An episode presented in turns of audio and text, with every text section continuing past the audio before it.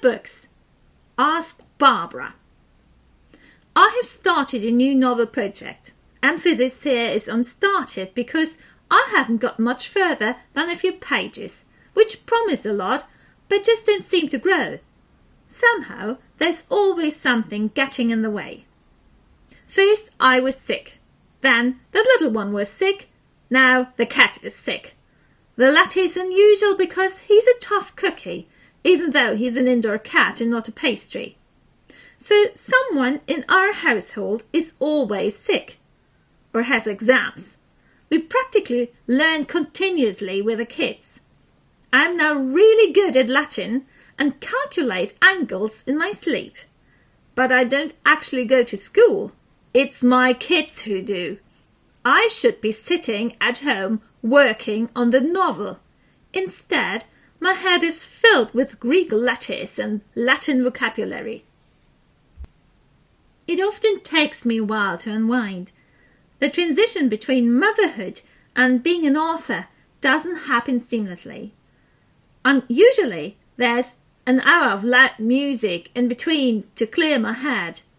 Currently, it often plays You're on Your Own Kid by Taylor Swift.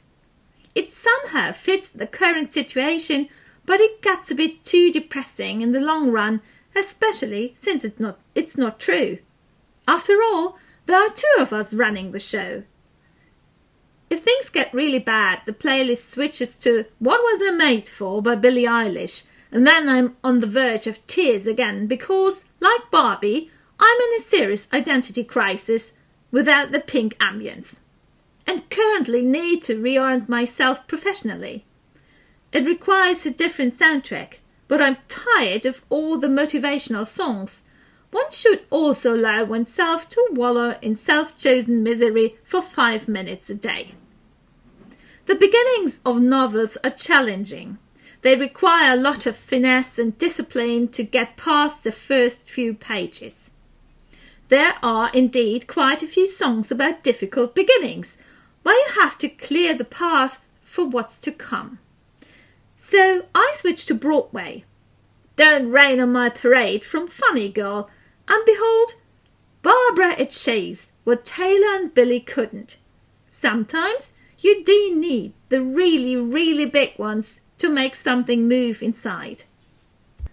I follow up with one shot from Hamilton, and suddenly the fingers start flying over the keys. It doesn't really match the scene in the novel or the character, but it suits me. I only need one shot, and I insist on not having my plans thwarted. Well, then, it works. The child is healthy again, Hopefully, the cat will be soon too, thanks to Barbra and Lin Manuel Miranda. And if I need more helpful tips from a really big star, I can always take a look at Barbra Streisand's almost thousand page autobiography, My Name is Barbra. Get ready for me, world, 'cause I'm a comer.